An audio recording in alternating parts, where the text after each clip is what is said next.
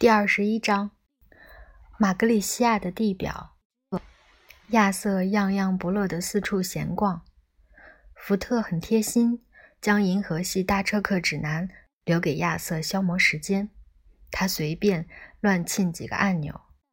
银河系大车客指南的编辑水准参差不齐，有很多段落仅仅在当时对其编辑而言是个不错的主意。里面有一段。亚瑟此刻凑巧读到的，大概与某位名叫维特沃加吉格的人的经历有关。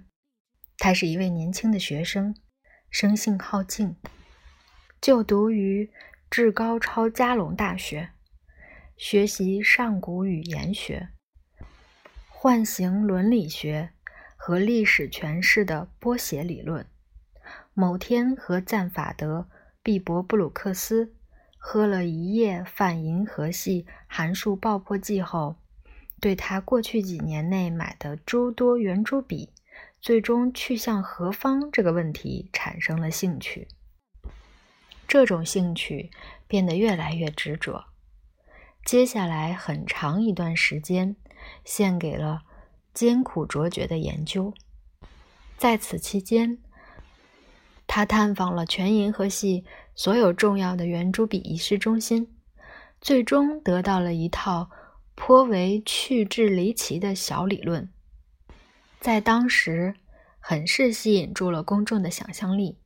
他说：“正如在很多星球上居住着人形生物、爬虫型生物、鱼形生物、会走路的树形生物和拥有超级智慧的蓝色薄膜。”宇宙中某处也有一颗星球，完全由圆珠笔型生物占据。圆珠笔会在无人注意的时候奔向这颗星球，它们偷偷穿越过太空的虫洞溜走，去往那个世界。他们知道自己在那里能够享受到独一无二的圆珠笔型生物的特有生活方式，能对。面向圆珠笔的种种非凡刺激做出响应，能普遍过上圆珠笔版本的美好生活。他的这套理论就这么传播着，一切都挺不错，挺令大众愉快。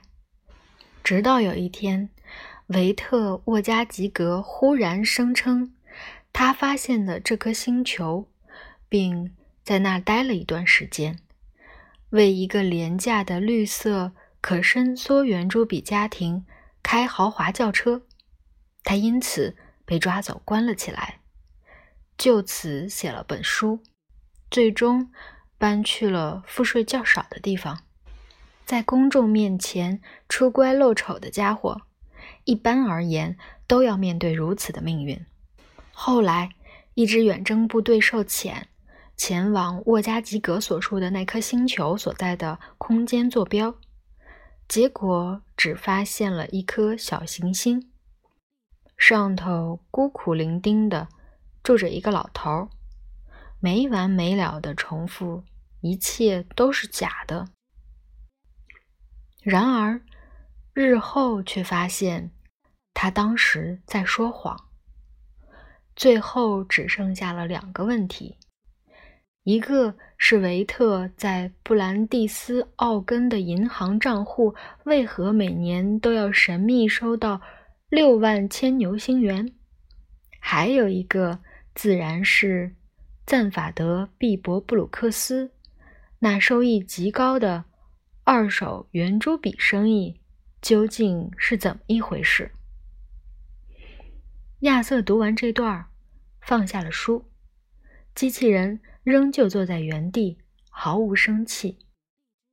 亚瑟起身走到环形山顶端。亚瑟绕着环形山走了一圈。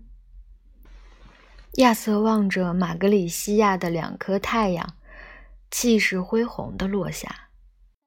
亚瑟走回到环形山内部，叫醒了机器人，即便。和一个躁狂且抑郁的机器人聊天，也好过跟空气说话。夜幕降临了，他说：“看呐，机器人，星星出来了。”在这片黑暗星云的心脏部位，只能看到寥寥几颗星，而且非常模糊昏暗。但这些星星的确挂在空中，等待被人观看。机器人顺从的看了一会儿，然后别开视线。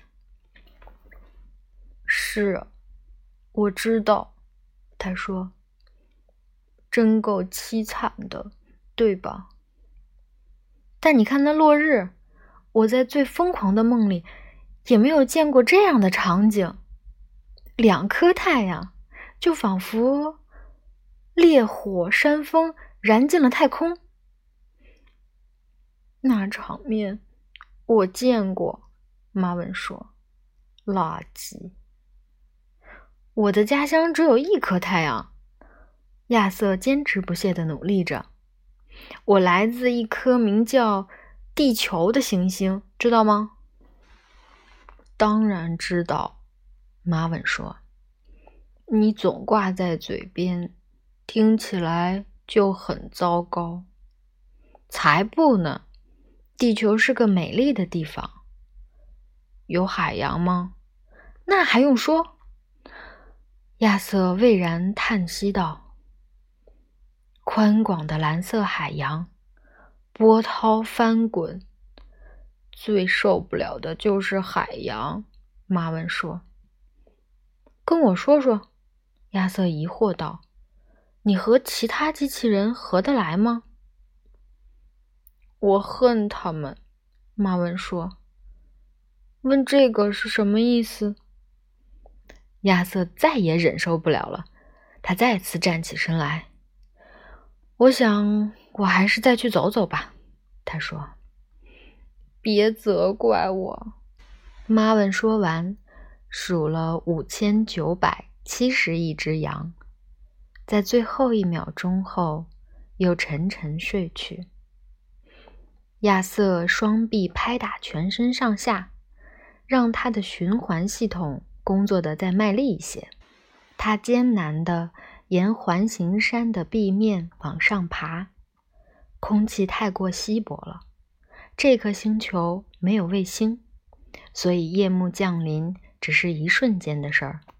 这会儿已经几乎全黑了，因此还没等亚瑟有所察觉，他就一头撞上了那位老人。